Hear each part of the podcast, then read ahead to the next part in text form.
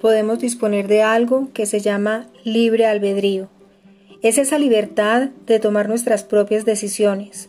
Tú y yo somos libres de vivir la vida como queramos. Sin embargo, cada decisión que tomemos tendrá una consecuencia. Tomar decisiones en medio de ira, dolor, ansiedad, miedo, así como de inmensa alegría y motivación, es el camino directo al arrepentimiento y el costo que se paga es demasiado alto. Por eso es mejor acudir a quien ve más allá de lo que nosotros podemos ver y pedirle que nos muestre el camino. Detente, no es necesario que tengas que pagar ese alto costo por una decisión equivocada. Vitamina para hoy.